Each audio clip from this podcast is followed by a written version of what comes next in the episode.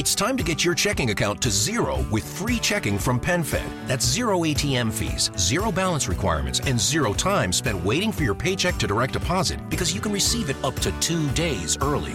Open your account with just $25 and see how big zero can be. Apply online today at PenFed.org slash free checking. Early direct deposit eligibility may vary between pay periods and timing of payer's funding. To receive any advertised product, you must become a member of PenFed, insured by NCUA.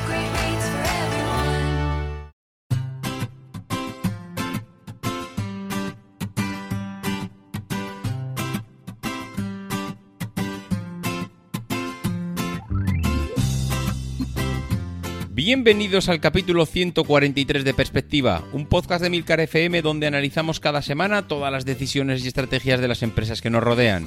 En este episodio analizaremos las declaraciones del presidente de SEAT, Luca de Meo, donde se desgrana la estrategia de SEAT para los próximos años. Si eres de los que les gusta estar informados, no lo dudes, sube el volumen y acompáñame. Yo soy David Ichashi y hoy es 2 de diciembre de 2019. ¡Comenzamos!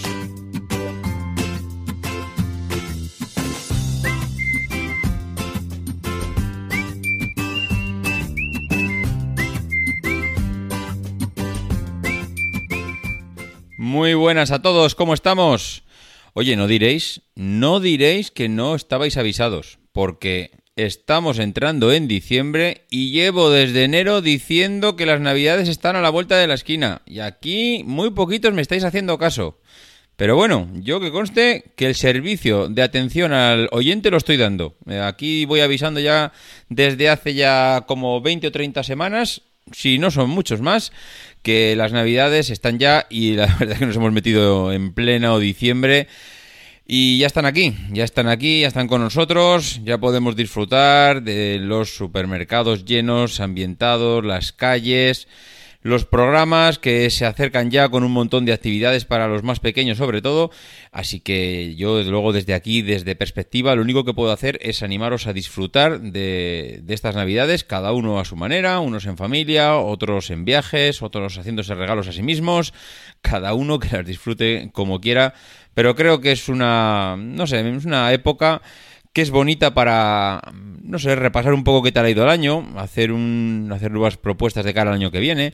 Eh, no sé, disfrutarla porque además coincide aquí, por lo menos en España, con una época de bajas temperaturas, de recogimiento en casa, de estar al calor y desde luego pues parece que es propicia para, para todas esas cosas que hemos dicho.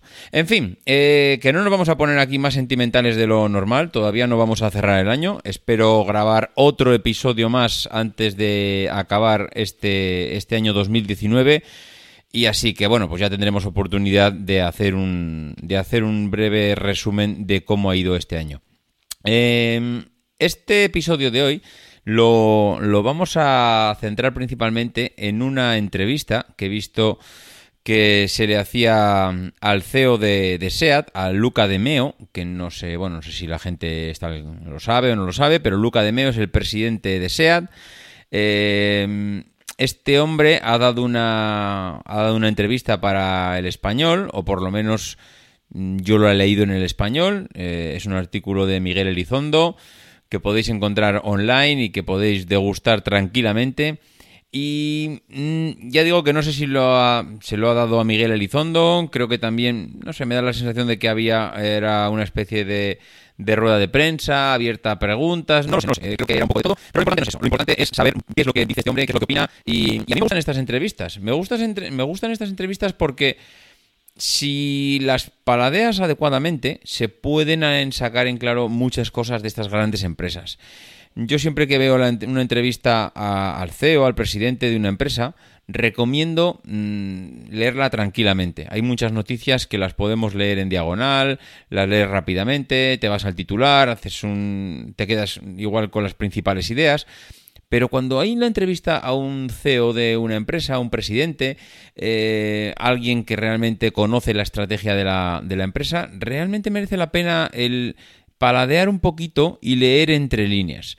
Porque dicen muchas cosas y normalmente suelen decirlas muy interesantes y normalmente lanzan mensajes que en otro momento, igual depende cómo lo leamos, no somos capaces de articular, pero en este, en este caso yo creo que este hombre, pues diciendo cosas que, seguramente habremos leído en muchos sitios, pero que seguramente pues no nos hemos parado a, a digerir, ¿no? Y en, ese, y en, esa, en esa digestión en las que podemos sacar tres, cuatro pinceladas de qué opina él y sabiendo lo que opina él, pues podemos entrever hacia dónde va la empresa. Una empresa SEAT que desde luego él eh, le ha dado la vuelta como calcetín. Este hombre cuando llegó a SEAT, no sé si vino directamente de Renault, pero sé que pasó por Renault, eh, vino con la idea de darle la vuelta a la empresa. Eh, SEAT estaba en pérdidas, era una empresa que no ganaba dinero. Este hombre vino o lo puso en el grupo, lo puso el grupo Volkswagen para que mm, directamente mm, empezara a, reconvertir un poco la empresa, enfocarla de cara al futuro. Lleva ya unos cuantos años, no muchos, pero bueno, ahí, ahí va con la empresa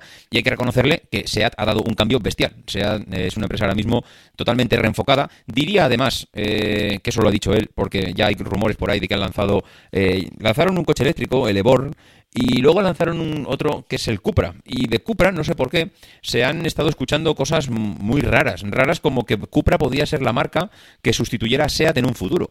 Y es curioso porque SEAT es una marca muy arraigada en el mercado español y a ver, eh, como todo, igual SEAT en Alemania no dice nada, SEAT en Noruega no dice nada, pero SEAT en España dice mucho. Y perder esa marca tan arraigada en el mercado español, pues se me haría raro. Y eso que SEAT no solo hace el, yo que sé, el SEAT León o el SEAT Ibiza, SEAT hace coches que van para otro tipo de mercados, que van fuera eh, de nuestras fronteras y eh, digamos que esta es una fábrica ya completamente adaptada a los nuevos tiempos y que es capaz de competir con otras fábricas, pues cuando Volkswagen lanza un nuevo modelo de coche, pues de tú a tú con el resto de fabricantes de Europa del Este, pues para intentar llevarse el gato al agua y ser capaz de fabricar el coche eh, dentro de la fábrica de Martorell. De todas maneras, este hombre lo tiene relativamente claro. Parece ser que, por lo que comentaba en la entrevista, dice que la movilidad urbana, urbana va a generar 140.000 millones eh, al año en, facturación en Europa. Estamos hablando de una cifra que ellos ya la tienen, por lo que vemos, muy eh, cuantificada, 140.000 millones en Europa. Es decir, que la movilidad urbana, ya no solo la movilidad eh, como tal como la conocemos, ¿no? Tú te compras ahora mismo un coche, te compras el modelo que más te guste y ese coche lo tienes para moverte por la ciudad, para moverte por tu barrio, para moverte en tus vacaciones y para moverte por donde sea. Pero en cambio ellos hablan concretamente de la movilidad urbana. Es algo que eh, yo creo que mm, tienen claro, me da la sensación que es algo que donde han puesto el foco y es que va a haber diferentes movilidades en el futuro. Va a haber una movilidad urbana que, como él bien dice, va a generar una cantidad de millones de beneficios bestiales, se va a mover mucho dinero ahí, pero es que se va a segmentar, va a haber diferentes tipos de movilidades y seguramente mmm, no todo el mundo va a tener un coche para todo. Igual hay gente que dice yo no necesito tener un coche que me valga para todo porque yo básicamente únicamente me muevo en mi ciudad. Hombre, pero no te vas de vacaciones, mmm, yo qué sé, una vez al año, dos veces al año, no sales fuera. Sí, pero ¿y para qué quiero tener un megacoche? Súper grande, con un maletero tremendo, con capacidad para siete personas, para dos viajes al año, ¿no será mejor que durante esas vacaciones me alquile ese coche? ¿No será mejor que además durante esas vacaciones alquile el coche que más me gusta? Porque, ¿por qué tengo que pagar, yo qué sé, un Audi Q7 o un Seat Alhambra o un Tesla Model X todo el año, pagar un alquiler, o sea, un alquiler, eh, un préstamo de un coche tan grande cuando realmente no lo voy a utilizar, realmente no le voy a sacar partido más que dos o tres veces al año. Para eso me compro un coche pequeño, me puedo comprar el mismo Seat Ibiza, el mismo eh, Seat Eborn, este eléctrico que ha, que ha salido para ir de mi casa al trabajo o para desplazarme, para ir al cine con mis hijos, para moverme por la ciudad. Coche eléctrico que no contamina, que voy a poder acceder al centro de la ciudad de cualquier ciudad sin ningún problema. Hombre, pero es que ese coche, hombre, con ese coche también te puedes mover. Es decir, un una cosa es que un coche sea destinado a la movilidad urbana y otra cosa es que no puedas salir de la ciudad. Es decir, tú vas a poder moverte por tu zona metropolitana sin ningún problema con un coche de ese tipo. Ahora, mm, ¿te vas a poder ir con un coche como ese a Berlín? Hombre, pues igual no es el más adecuado para meterte un viaje de 2.000 kilómetros o de 4.000 kilómetros por Europa. Pero bueno, el caso es que ellos tienen identificado que parece que la cosa, en el tema de la automoción, antes estaba segmentada por el perfil del usuario y ahora la automoción va a estar segmentada por el tipo de movilidad que tengamos.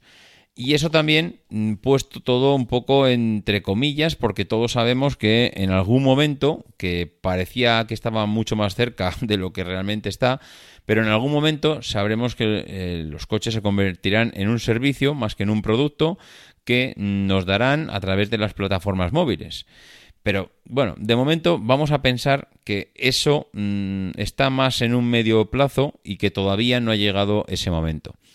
Entonces, eh, él en la entrevista, Luca de Meo, habla de mm, que mm, como que la marca SEAT ha sido históricamente, y eso me, eso me ha parecido, eso es otras de las cosas que yo nunca había caído, pero que veo que puede ser mm, realmente así. Él habla en la entrevista de que SEAT ha sido siempre una marca atractiva para los más jóvenes, pero que el grupo Volkswagen la utilizaba como puerta de entrada para un consumidor de un Volkswagen a futuro. Es decir, mm, seguramente mm, un chaval de 18, 20, 25 años no ve un coche marca Volkswagen pues como un coche de deseo para él, no es su perfil, pero en cambio si ve un coche como SEAT, de, como un coche de entrada a la, a la marca, como un coche de entrada al grupo, y que a partir de ahí, a través de las líneas de diseño y a través del comercial y a través de muchas más historias,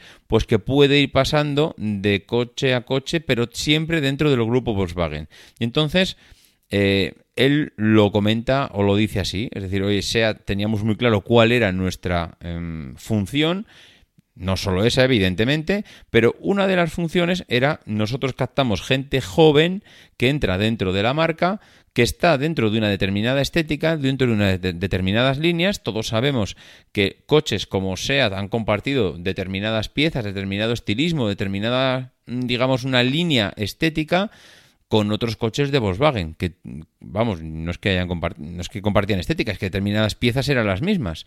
Entonces, bueno, pues eh, al final parece que no, pero una persona cuando se acostumbra a una determinada línea estética, luego a medida que va avanzando los años, pues eso va evolucionando y le lleva a otro tipo de estética que va en consonancia con lo que ya le gustaba antes. Bueno, pues él habla eh, de que esa era una, función hasta ahora de SEAT, pero que SEAT ahora mismo se ha reenfocado en la nueva movilidad urbana. ¿Cómo se ha reenfocado? Él dice que mm, en muy poco tiempo han presentado la segunda generación de su patinete, que han presentado la primera motocicleta y que son dos vehículos eh, que les va a permitir... Mm, él lo dice subir a la calidad, pero yo creo que lo que van a permitir es posicionarse en esa nueva movilidad y ser pioneros, por lo menos estar de los primeros ahí posicionados. Él habla mm, de algo que me gusta como idea y es que aparte de que él mm, pretende lanzar una plataforma de movilidad, porque eso parece ser que la entrevista lo deja claro, él dice que eh, pueden ser capaces de crear su propia plataforma de movilidad, lo cual es complicado, ¿eh? porque moverte ahora mismo en ese grupo de tecnológicas que son capaces de desarrollar una plataforma de movilidad es difícil porque no solo te dedicas a esto, tú tienes una fábrica de coches y tienes que compaginar muchísimas más cosas. Pero bueno, él tiene claro que mm, hay algo que va, a hacer un poco de nexo de unión, va a hacer un poco de, mm, no sé, de hub en el que va a haber unas plataformas de movilidad que van a ser claves en la movilidad urbana y que eh, él lo que entiende que necesita SEAT sí o sí o sí es enchufarse, y además él lo dice así, necesitamos enchufarnos a estas oportunidades de negocio que van a surgir. Necesitamos que SEAT ofrezca a estas plataformas urbanas los servicios necesarios para formar partner con ellas. Y eso es algo que me gusta como idea, porque Mm, digamos que barajas los dos mundos. Es decir, tienes claro que va a haber plataformas tecnológicas de movilidad urbana a la que tú les tienes que ofrecer un, producto, un servicio, para que ellos puedan utilizar tu servicio como intermediario, como puerta de entrada al usuario. Los usuarios tendrán en sus teléfonos móviles todas estas plataformas. Seguramente no habrá una, sino que habrá varias. Y, y seguramente SEAT pues pueda enchufarse a ¿cuántas hay? ¿Tres plataformas de movilidad? Bueno, pues yo en esas plataformas de movilidad a una les doy el servicio, a otra también y a otra también, de tal manera que no soy el digamos, la cara visible para el usuario, pero sí que mis coches, o bueno, no mis coches, mis coches, mis patinetes, mis motocicletas, servirán para eh, dar, el, dar el servicio al usuario final. Y eso es lo que realmente me gusta de esta idea, porque es algo que mm, no sé si puede decirse que tiene algo de paralelismo con lo que hizo Microsoft con sus eh, con su software y es, oye, mm, ¿qué es lo que va a necesitar el usuario final? ¿Van a necesitar aplicaciones con un paquete ofimático, con... Bueno, pues mire, no voy a ser yo el que le vaya a poner el hardware a esto, pero lo que sí que voy a hacer es darle el software para que lo utilice en cualquier plataforma. ¿Usted va a utilizar iOS con un iPhone? Perfecto, aquí va a tener mis aplicaciones. ¿Usted va a utilizar Android con, un, con otro tipo de teléfono de cualquier otra marca? No se preocupe, aquí están mis aplicaciones. ¿Usted va a utilizar un sistema de sobremesa que no va a ser de movilidad, sino que va a ser estático? ¿Con qué sistema operativo? ¿Con macOS? ¿Con Windows? No se preocupe, también están aquí mis aplicaciones. Es decir, sea cual sea la plataforma que utilice el usuario final, a mí me da igual. Yo lo que tengo que preocuparme es que mis servicios estén en todas las plataformas. Y eso es algo que Luca de With the Planet Fitness Black Card, you don't just get a great workout, you get a great perk out because your membership is packed with perks. For $1 down and $24.99 a month, you'll get perks like access to any of our 2,400 clean and spacious locations. Bring a friend anytime and both work out with tons of equipment that'll give you that big fitness energy. Relax in the Black Card spa and more. Work out and perk out with the PF Black Card. Join for just $1 down and $24.99 a month. Sign up for the PF Black Card for $1 down and get all the perks. Deal ends November 22nd. See Home Club for details. With the Planet Fitness Black Card, you don't just get a great workout, you get a great perk out because your membership is packed with perks. Join for just $1 down and $24.99 a month. Sign up for the PF Black Card for $1 down and get all the perks. Deal ends November 22nd. See Home Club for details. Deja caer en, en la entrevista y es una idea que realmente me gusta, porque es que no renuncias a nada, sino que coges todo el paquete completo y al final, claro, no es lo mismo estar dirigido a un segmento muy determinado de la, de la población, es decir, yo solo me dirijo a los que mm, utilizan el coche mm, entre 15 y 25 kilómetros y son altos y, y rubios de ojos azules, no, no, me dirijo al 100% de la población y claro, mm, ahí juegas con ventaja, porque es que no estás renunciando a nada. Como digo, él también dice que cree que son capaces de crear esa plataforma, pero mm, ya no lo dice con tanta seguridad. No es lo mismo, es tenemos la capacidad y la estructura para dotar de vehículos que respondan a la demanda del usuario. Y luego, como segundo plato, dices, no nos conformamos, ¿eh? estamos convencidos de que podemos crear nuestra plataforma. Y claro, son dos puntos de vista diferentes. Tenemos la capacidad, podemos llegar a crear algo diferente. Yo creo que él tiene claro cuáles son las prioridades. Una cosa es el plan A, donde tenemos que estar sí o sí o sí o sí, y otra cosa es el plan B, donde posiblemente vayamos a invertir ahí, pero ya no tengo tan claro que vayamos a ser líderes en ese segmento. Pero bueno, está bien ver cómo se posicionan y ver qué puntos de vista están adquiriendo de cara al futuro. Eh, habla también de la micromovilidad. Él habla también que SEAT puede llegar a potenciar esa parte de- del mercado. Dice que ellos consideran micromovilidad a todos los desplazamientos que están eh, por debajo de los 7 kilómetros. Que dice, hombre, pues ¿y a eso te vas a enfocar? ¿Algo que esté por debajo de los 7 kilómetros? Dice, pues sí. ¿Y sabes por qué? Porque representa el 70% de los desplazamientos que se hacen en una ciudad. Ojo, ¿eh? Ojo, primero denota que esta gente sabe de lo que habla, sabe y tiene muy analizado el desplazamiento que hace la gente. Y lo segundo, eh, te puedes enfocar a muchas cosas. Te puedes enfocar al negocio de la ciudad. Te puedes enfocar al que coge el coche en la ciudad y sale a, por ejemplo, Madrid. Yo vivo en la ciudad, vivo, vivo en cualquier barrio de, de Madrid y cojo mi coche y me marcho a 30 kilómetros a, a trabajar. Vale, muy bien, eres un potencial cliente de SEAT. Pero mm, igual no, ¿eh? Igual todo el mundo en Madrid no hace lo que haces tú.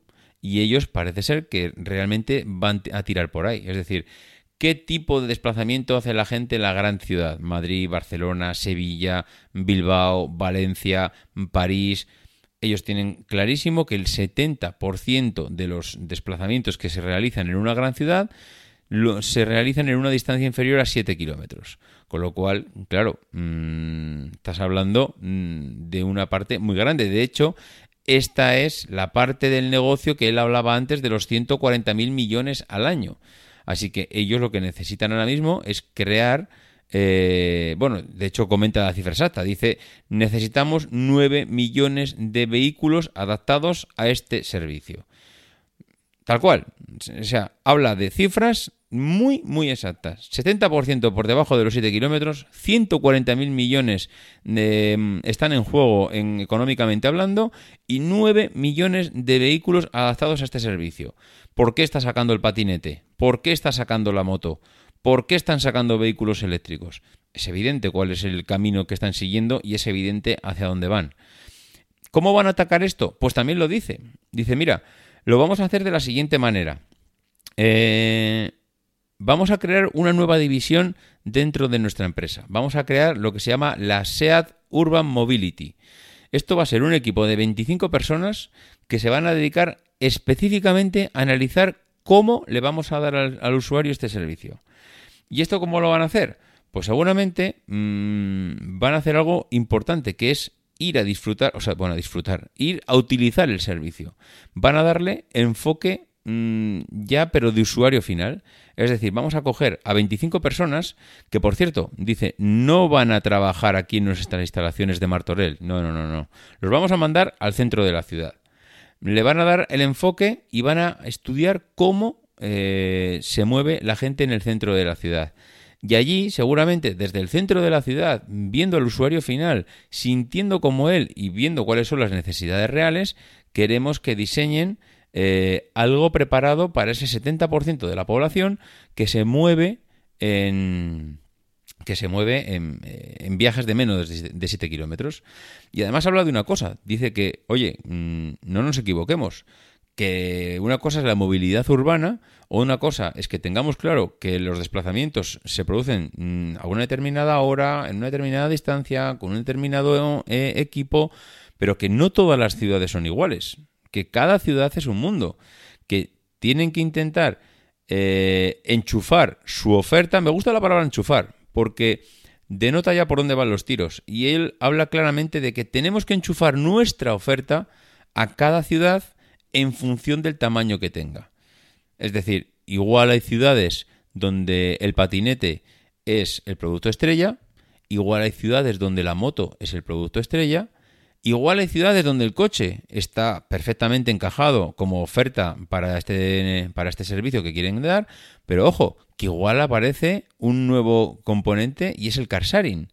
Igual hay eh, poblaciones con más de millón y medio de personas que igual el patinete, la moto se queda corto. Igual el car sharing, igual aquí es donde podemos hacer algo. Y, en esto del car sharing es curioso, porque si escucháis el podcast de Paco Culebras, eh, ahora no recuerdo el capítulo exacto, pero bueno, que si vais a la página de Plug and Drive, de, del podcast de, Paco, allí hace una entrevista a una empresa de car sharing y wow, está, es chulísima, es chulísima la entrevista, es chulísima los datos que dan y es chulísimo porque lo mismo sea te habla de macrociudades donde el car sharing, claro, es que a ver, a ver cómo lo, a ver cómo cómo lo explico.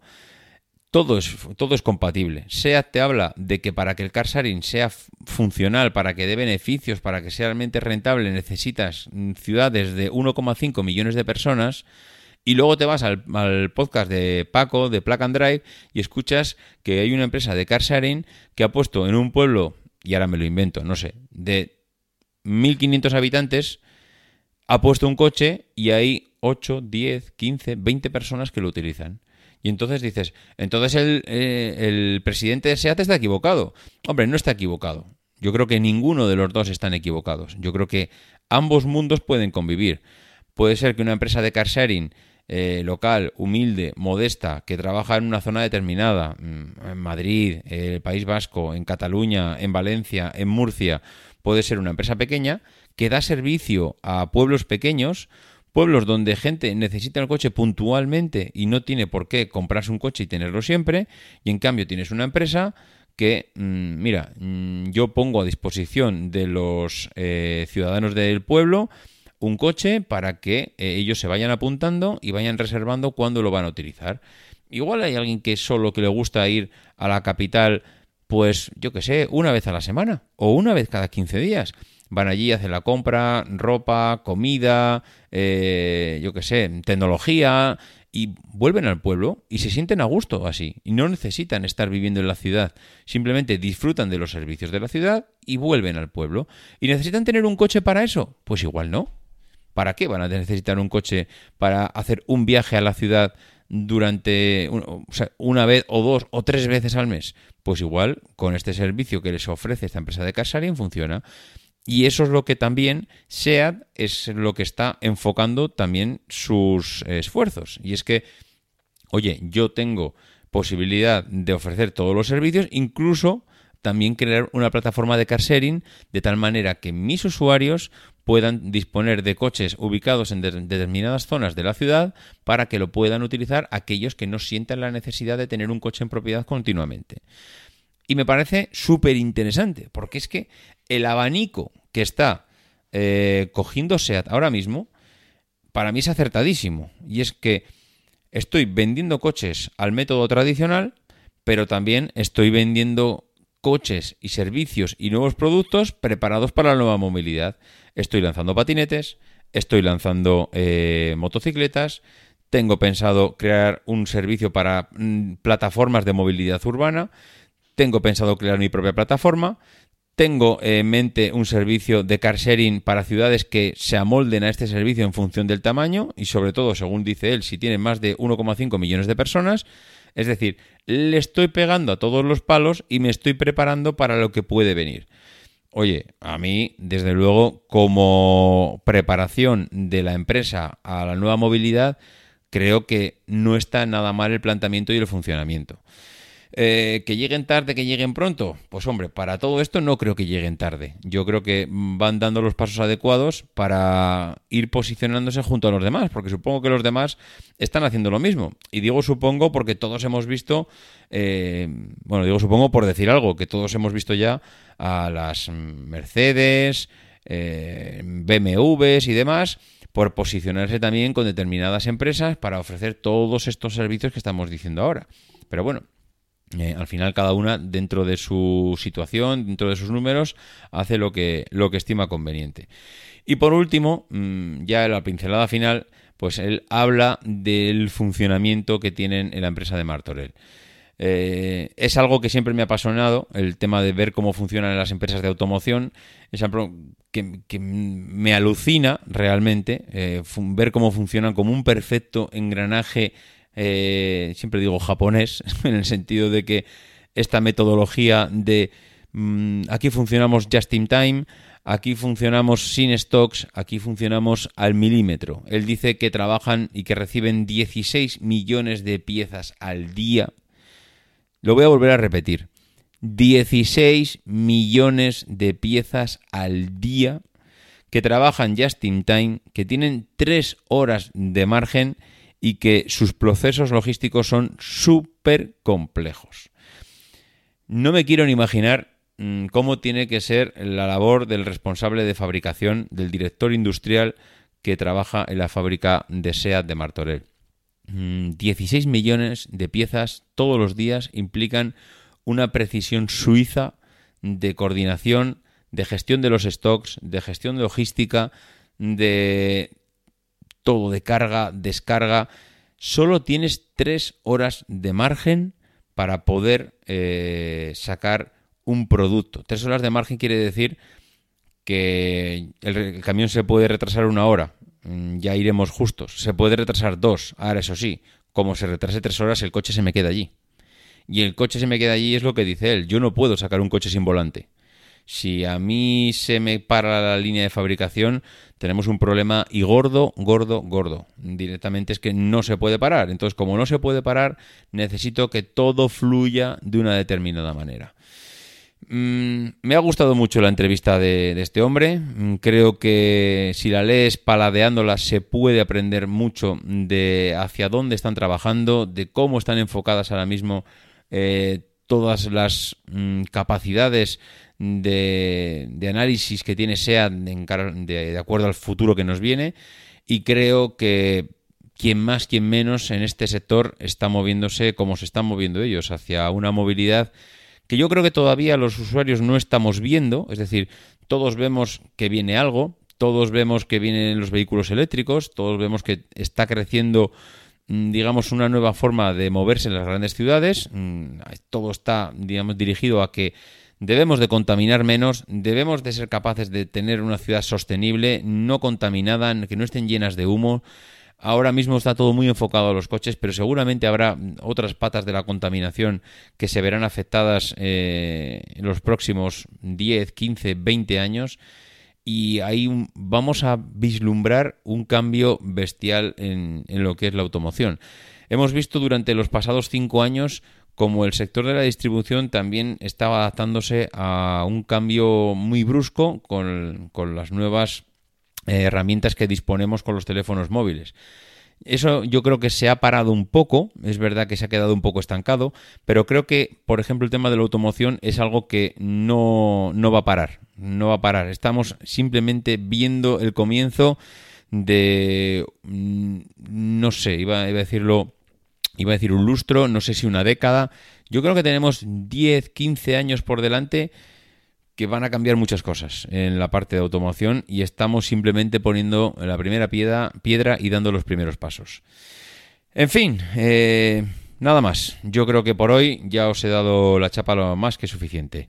Que si queréis poneros en contacto conmigo, ya sabéis cuáles son las formas. Correo electrónico davidisasi.mac.com, por Twitter arroba maxatine. En el grupo de Telegram también eh, podéis allí eh, ver las noticias que van saliendo, los comentarios y tenéis el enlace para entrar en la página de milcar.fm barra perspectiva y que, bueno, lo dicho, que vamos intentando sacar temas y noticias poquito a poco. Ya sé que os habéis puesto en contacto conmigo para, oye, habla de esto, habla de lo otro. Sí, lo sé, pero lo siento si no soy capaz de sacar más temas y con más eh, asiduidad. Aparte que hay cosas que me cuestan mucho más encontrar información y hay cosas que me cuestan no solo por la información, sino porque no controlo el sector, con lo cual, pues es complicado. En fin, lo dicho, que no os entretengo más, que lo que decimos siempre, que no dejéis de intentar ser uno de esos locos que hace lo imposible por cambiar el mundo.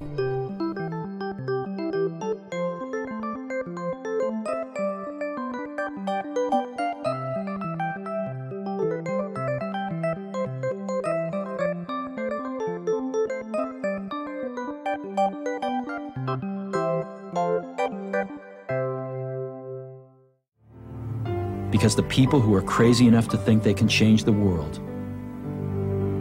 are the ones who do.